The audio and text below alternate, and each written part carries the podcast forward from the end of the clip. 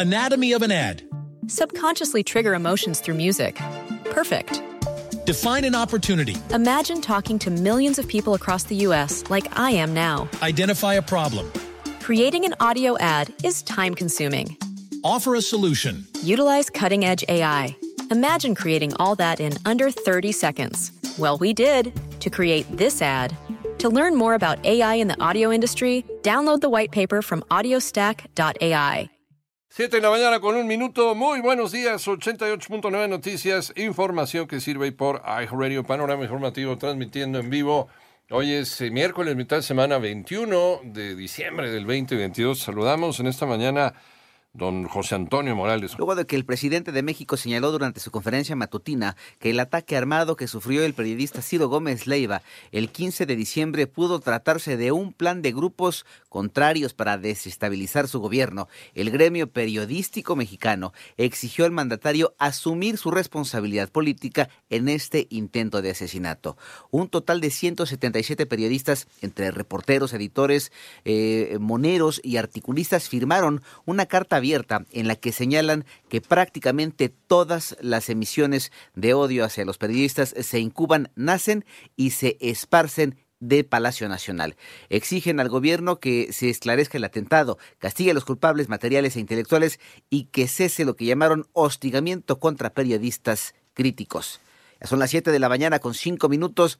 Médicos residentes, al menos de seis hospitales eh, de petróleos mexicanos, llevan cinco días en paro de labores debido a que recibieron un pago de aguinaldo incompleto. Además, denuncian la reducción del 83% de esa prestación. En tanto, Carlos Enrique N., alias el Bambam, líder del grupo criminal autodenominado como la Nueva Alianza, fue detenido en Atizapán de Zaragoza, Estado de México, por el delito de homicidio calificado y la tarde de ayer se registró un incendio en el Parque Nacional El Cañón del Sumidero, en Chiapas. El área del siniestro se encuentra a un kilómetro de una zona de viviendas, aunque no se requirió evacuación, de acuerdo, por supuesto, con los reportes preliminares. Siete de la mañana ya con seis minutos acusan que la economía mexicana está en la tablita. María Inés Camacho. El optimismo que tiene el gobierno federal en el sentido de que el próximo año la economía nacional crecerá 3%, mientras que analistas y economistas proyectan un PIB de apenas un por ciento, podría provocar un endeudamiento. Nosotros creemos que van contracorriente 3%, la estimación de un 3%, pues está muy alejada de la gran mayoría de los organismos y analistas económicos hacia el 1%. Nos hubiera gustado algo mucho más realista que un 3%, porque eso conlleva presiones para el siguiente año, soluciones o deja de gastar o endeudamiento, que sería algo muy lamentable. Así lo afirmó el presidente del Instituto Mexicano de Ejecutivos de Finanzas, Alejandro Hernández Bringas, 88.9 Noticias, María Inés Camacho Romero. Gracias, ya son las 7 de la mañana con 7 minutos.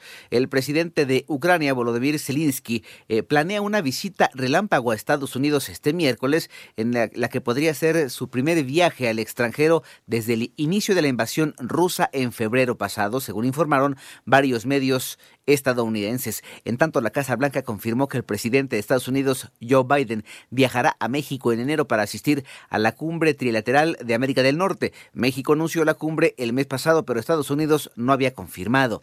Además, el Congreso de Perú aprobó adelantar las elecciones presidenciales, pero hasta abril de 2024, no el próximo año como planteó la presidenta Dina Boluarte.